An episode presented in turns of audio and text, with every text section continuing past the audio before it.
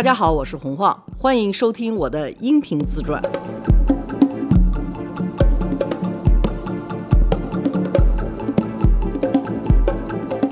大家好，罗叔好，好你好，咱们这个说要说时尚八卦是吧？嗯，其实这些八卦，你要是微博上头看一看，或者是，不过最早的八卦可能还不在微博上头，也没有微信公众号，但是你现在要查，后来的事儿就都有了。时尚这个行业不能没钱，它有好多好多钱进来的时候吧，就不会有太多的这种矛盾呐。只要是有钱，大家都高高兴兴在那儿漂漂亮亮的出场，就没什么什么。但一旦没钱了呢，各种各样的矛盾就都出来了。嗨，说讲我跟小雪的那个 茶本是吧？其实他可能一直想走，对他来讲，做一本本土的刊物不是他的梦想，他要做到一个国际大刊的主编，那是他的梦想。这事儿呢，就特别的。看，当然有些东西我也是在这儿，只是传说哈，不知道是真是假。这个都说过，就是我那时候因为小孩刚对刚来他走，所以我就特别的记恨。但是他这个走呢，背后有一个原因呢，是因为当时路易威登的市场总监赵小静。先说赵静那一趴，他那个时候路易威登市场总监，所以在时尚圈里很有权、很有地位的这么一个主，跟小雪又特别好。很多人曾经跟我说过，说他俩在外头有一个艺人经纪公司什么之类的，但是我也不知道，这很可能就是说圈内的人瞎传。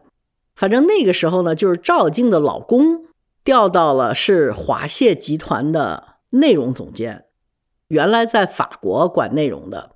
据说呢，赵小静呢特别想让她老公到上海来，这样就不用两地分居了。这个阿兰呢是一个。非常好的人，但是他不懂中文，他又是管内容的。你要是说管内容又不懂中文、不看中文，到中国来呢，就会受到很大的阻力。当时华谢呢是孙哲当主编，也当得很好，但是孙哲呢又是外文不是特别好的这么一个主编。我因为不知道华谢内部的事情是不是这么回事儿，这都是 hearsay 哈，这都是我听说的八卦。嗯。孙哲呢就觉得，哎，来那么一个管内容的人，他要跟他沟通，那个人不懂中文，他又不懂外文，这不就添堵吗？所以呢，在中国的华县呢，就挺抵触法国派一个不懂中文的人过来监督他们的内容的执行。赵小静比较愿意他过来，所以呢，就等于赵小静就是说，反正阿兰得要回来，到最后能够操作到，人家也是有本事，操作到。让阿 Shed 去换主编，嚯！阿 Shed 呢，到最后也就同意了，就请了小雪。其实小雪的英文也不是特别好，但是她至少愿意去沟通，或者这个对她来讲是一个从 iLook 跳到国际大刊的一个机遇，他就去应聘，应聘完了就被雇佣了。雇佣了完了之后，他们就得把孙哲开掉，再把小雪给聘过去。那这过程当中呢，孙哲的合同还没到，你要付给人家走路费的，就花了一大笔钱。小雪去也是一个问题，就因为小雪在走之前，她四月份走的，二三月份刚跟我签了一个非竞争的条约，因为那个时候我们要开始一个电视节目，他主持的，那我就想你这个电视上头如果露面，就等于多多少少你是这本杂志的脸了。如果我花这个钱去培养你，肯定我不可能让你走了完了去当别人的脸去了。所以我们那个条款里头有一个挺严格的非竞争条款，就是对方要赔钱的。后来他就跟我哭了，以后说要去的时候，我说你去吧。他就一直说，那我的这个合同，我说这个合同你一定要给对方看，他们需要赔我一百万的。他就说能不能我底下给你点钱？这个是我亲身经历，我就可以说了。他说：“能不能我私人给你三十万，然后呢，你就不要再去跟华谢，你就放我走。”我说：“第一，我是这个公司的股东，对吧？不像我是一个职业经理人，你底下贿赂贿赂我，我就可以把这个 拜拜了，您就走吧。”就我说这不可能的事情。然后他又跟我说：“iLook 的发行做的不好，能不能让华谢给你做发行？这样的咱们发行。我说这个找竞争对手做发行，这这不是扯淡的事儿吗？那就不是更不好了。我说这都不行。他说那我就没有机会去华谢了。我说这个是一个。特别简单的事情，这不是一个人情的事情，这是一个合同上头的问题。我也要对我的股东去交代的，对吧？是的，我跟你签了这么一个严谨的合同，不就是为了这个吗？我说，要不然你就熬，这个合同就一年，一年完了之后你再走也来得及。他说，那我那边的机会就没有了。我说，那这个不是我的问题，你现在就得拿这个合同跟华谢去摊牌。然后那个时候呢，是曹伟明在华谢，曹伟明跟我都挺好的。曹伟明是一个特别好的那种职业经理人的那种样，是湖北人，法文特别好，在那儿当总经理。后来我说小雪，你唯一的出路就是拿我们跟你签的合同给华谢看，你不能跟我的合同你不给对方看的，这个是你需要跟华谢交代的事儿，不是你需要在我这儿用各种各样的人情让我去妥协。我给你白纸黑字的合同，对，终于。这姐们儿把合同给华谢看了，我就接着曹伟明一个电话说：“哎呀，晃啊，这个小雪的事儿怎么办呢？”我说：“是啊，我只有等着赚你们的钱呢。”然后曹伟明说：“哎呀，那我到北京来出差，说咱们是不是一块儿见个面啊，商量商量这个事儿啊？”我说：“可以啊。”然后我跟曹伟明坐下，曹伟明说：“哎呀。”其实我们吧也是挺骑虎难下的，也知道你培养一个人挺不容易的。但是我们的法国人过来了，他就非要小雪过来，所以我们也没办法。这就是一法国公司嘛，还有他法国人说了算的地方，所以我们还是希望你能配合一下。我说我配合你什么呀？我又不是你华谢的人，我怎么配合啊？他说那就少要一点吧。我说你别跟我谈这价格，我们本来就是一本小杂志，你们吃肉，我们喝汤的事儿，我就。趁着你挖我人的时候，好好赚一笔钱呢。然后他说：“你怎么能这么说？”然后那天我还带着我的律师，他说：“这位是我说这位是我们的律师，曹伟明特别逗，可能也我们还是很熟，而且人也挺好。”他说：“你那么一小屁公司，你 干嘛用那么大的律师，这么大动干戈的干什么？”我说：“哎呀，就是因为我们是小屁公司嘛，可能一下子一天挣不来那么多钱。”也就指望着你去来挖人的时候，我们可以稍微的，就是 赚点利润什么之类的。然后他就说：“那咱们不管怎么样谈一谈吧。”我说：“那也没什么可谈，反正我们拉大锯扯大锯也没谈下去几分钱。到最后，华谢就付了我们，可能是我做杂志里头赚的最爽的一笔钱，就是因为签合同签好了，也亏好对过是华谢。”他说：“这个没有必要吧？人这都已经快到我们那儿上班了。”我说：“你要去上班，我就起诉你。反正我是本土杂志，你是国际杂志。你国际杂志在中国的土地上头的抢人还不遵守条款，这个我能够诉你。我也相信舆论肯定是在我这一边的。”哎，他说：“洪荒不要吧，非要搞成这样。”我说：“那你就付这钱吧。”我说：“对你们来讲，真的不是什么大钱。”然后他到最后就真的付了我这钱。话说是我是赚了，但是我心里头还是不好受的，因为这个里头有点是被背叛呢，而且这个中间的过程什么又要给我钱什么的，就让这个更显得没劲，你知道吗？所以呢，我也挺那什么。我记得这事儿完了之后，好像小雪都已经去上任了，她老公文小阳买了一个苹果电脑，因为他的摄影棚就在我们家楼下，拿着那个电脑说。这个我们想送给你，谢谢你这么多年什么的。然后我说你真的拿走，这个不是一个东西和钱能解决的事儿。这小十年的这么一个交情，到最后是这么结束，没什么太大劲，这事儿就过去了。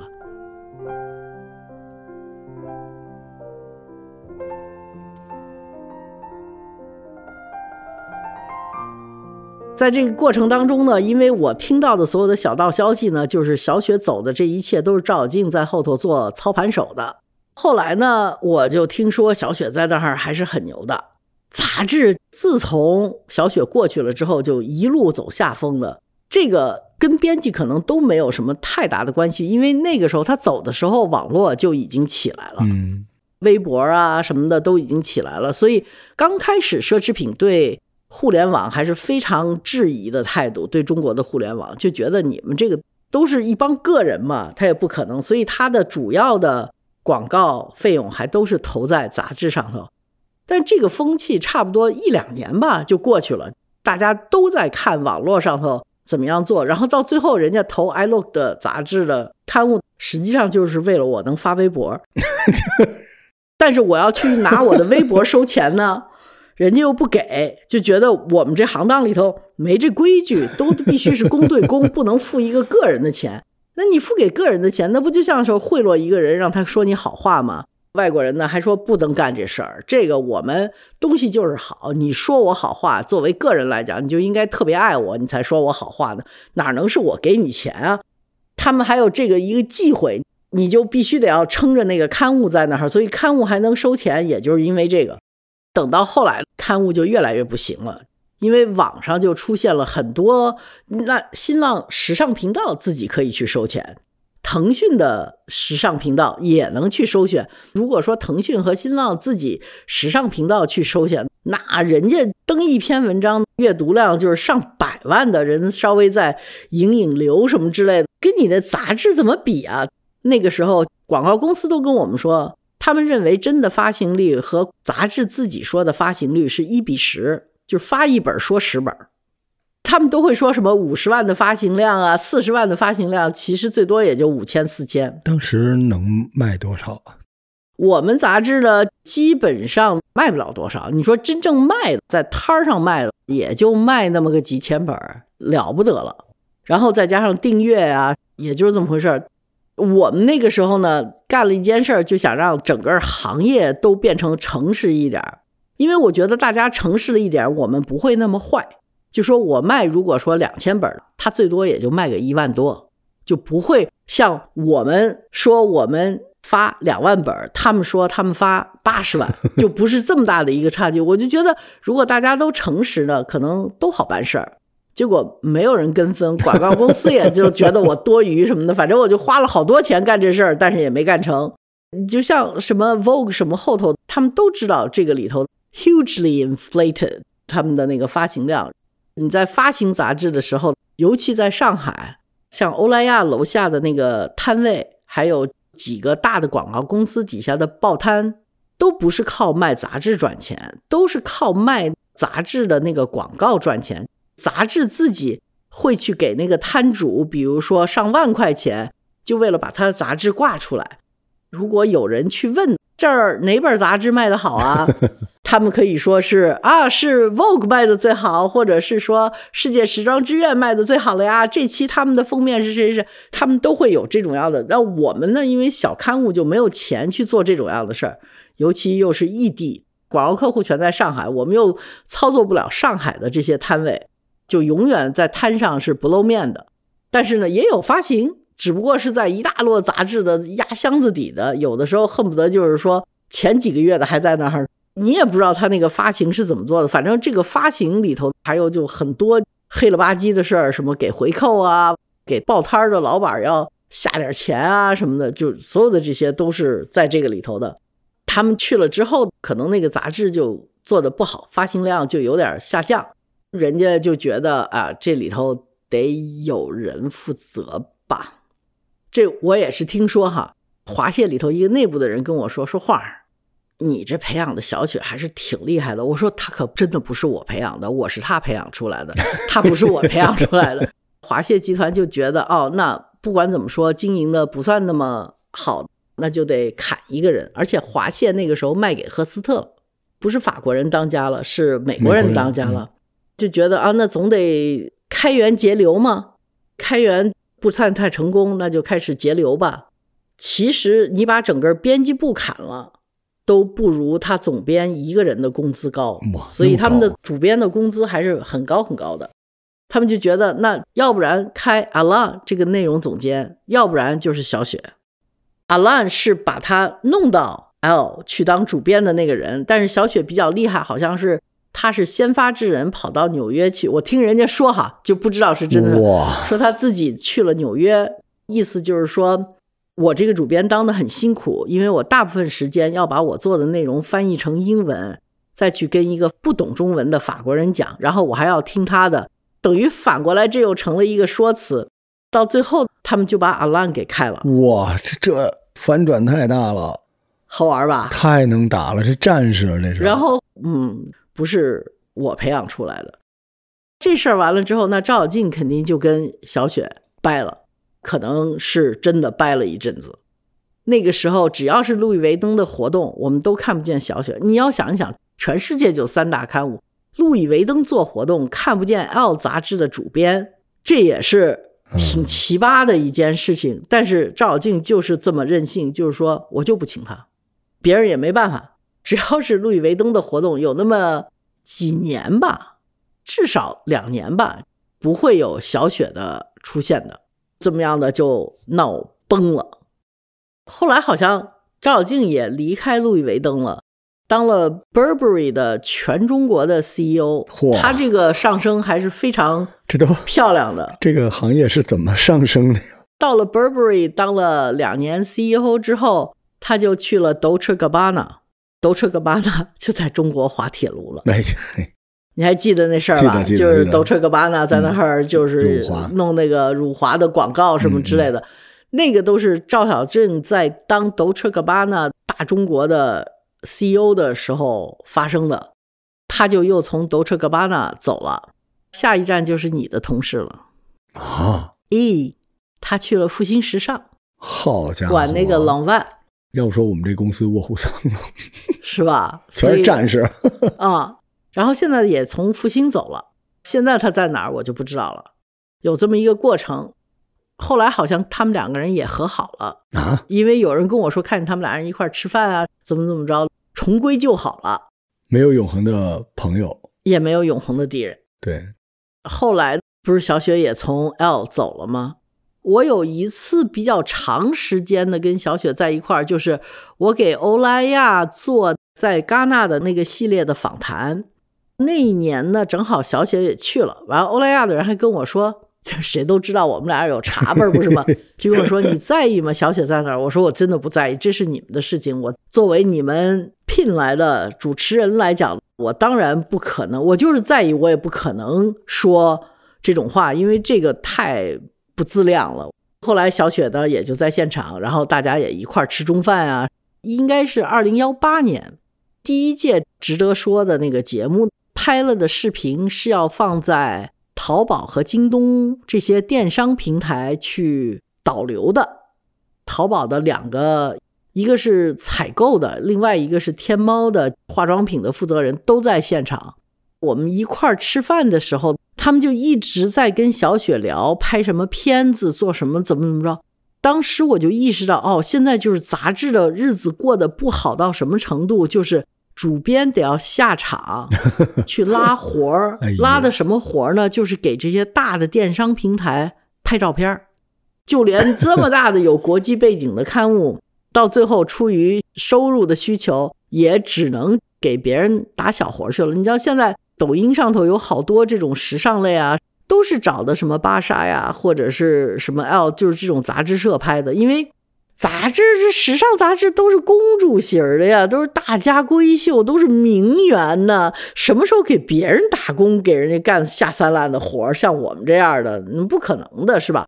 到最后可能没有给别人打工的，也就是 Vogue，但是芭莎呀，还有那个 L，全都是在给这几个大厂的时尚频道做下手，帮他们组织内容，帮他们请明星，帮他们拍大片。各种各样的就是打下手的这些事儿啊，都做着。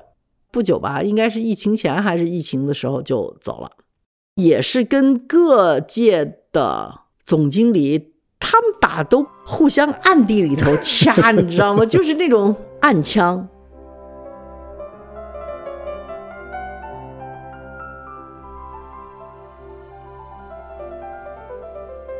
后来曹伟明就走了。曹伟明从华谢就去了康德纳斯，当了康德纳斯的总经理。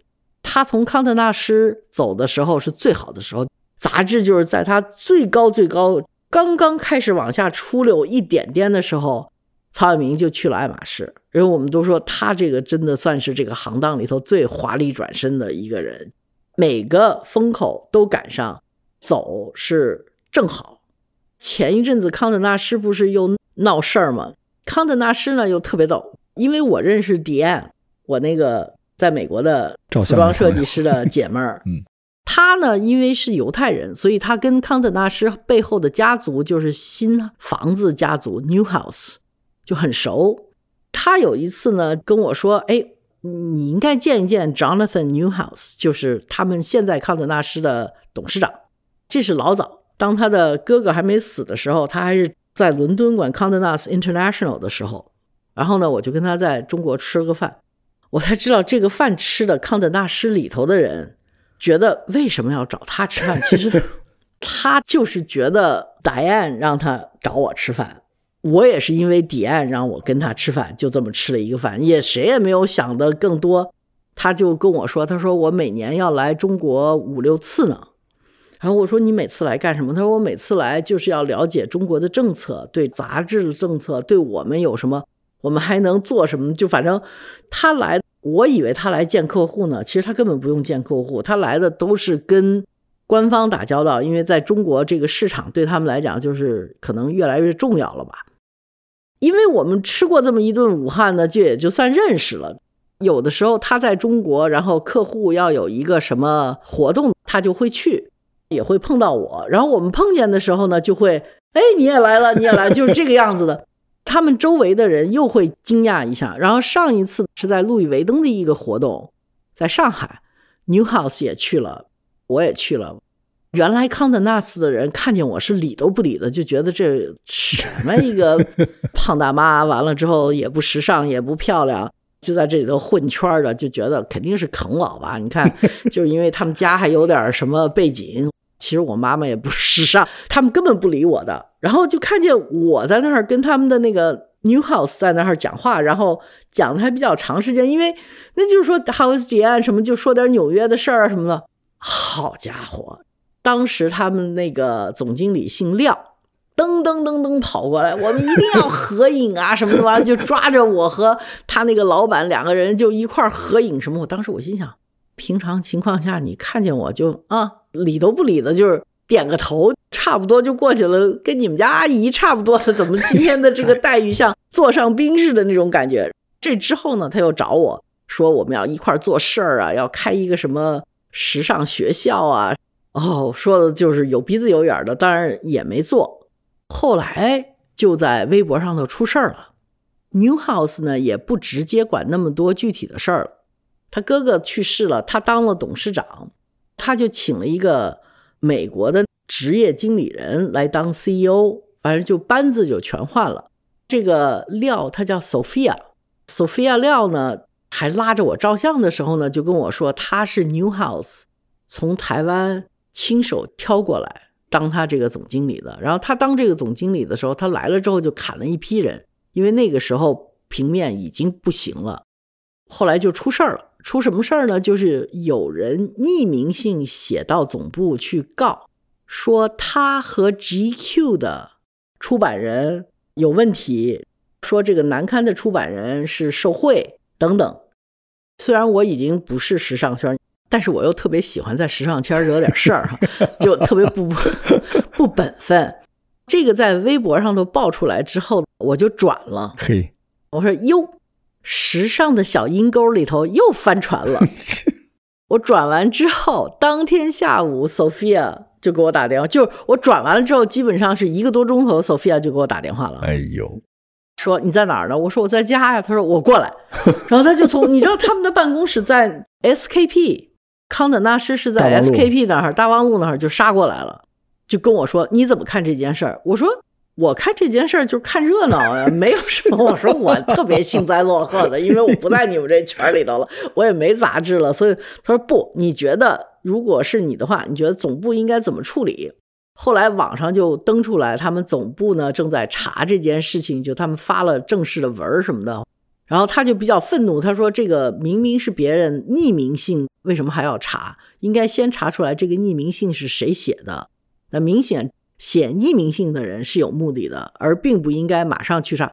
我说你说的也有道理。我说但是可能他们那些职业经理人认为这个是一个丑闻，就先要查他。反正他就觉得特别冤枉，就因为明显总部就是要查他，要查这个难堪的出版人，而不是去查这个写匿名信的人是谁。他跟我说，可能他还是以为我和 Jonathan Newhouse 有个什么 关系，我能去跟 Jonathan Newhouse 去说个什么。但是我就使劲跟他说：“我说你要知道啊，我跟 Jonathan Newhouse 就是莫名其妙的吃了一个武汉，因为我们中间有一个 mutual friend，就有一个共同的朋友，就是 Diane von f i r s t e n b e r g。他说让我吃顿饭，我就吃顿饭，但是我们没有任何 professional 的联系。”我也不可能为这件事儿去给他写个，我都没有他的 email，也更不知道他的电话，我也管不了，我管着吗？他说没有没有没有，我不是这个意思，我就是觉得你也比较了解我们公司，所以我需要有一个人说说话。当时我心想，我怎么可能了解你们公司呢？我都根本从来没在你们公司待过，我就就是你们公司的边缘，我都不是的。时尚界还是一个这种人情世故。全是这种东西。后来他们就把 Sophia 开了，哇哦，Sophia 就特别不甘心，然后就在网上出了一个，他们叫索菲亚嘛，索姐的微信公众号，就把康德纳施内部的那些乱七八糟的事儿全给抖了出来了，绝了。但是我到那时候我就已经没有兴趣去看了，因为这太大篇的阅读，我就心想，要不然谁给我讲讲就行了，我不去看了。您还是实诚。要我碰这事儿，有人说，那我说，嗯，这事儿我知道了。然后呢？你回去想想吧。啊，我心里大概有个数。像您这个就全盘托出了，这真是太 real 了。你能怎么着？我又不能收他钱，我不能说啊，你要我跟 Jonathan 说句话，那你先给我多少？我又不想到他们那儿去谋个职或者干个什么，我又更不能去勒索人家。这事儿最后有没有啊？也不知道哈。这事儿吧，就大家就看一个热闹。Sophia 是被拍了，那个男的也走了吧，但是还在时尚圈所以你看，这个武装到牙齿了，但其实一个匿名信就给击溃了哈。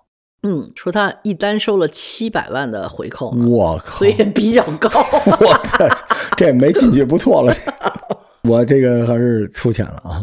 嗯，小看我们了吧？肤浅了，肤浅了，肤浅了。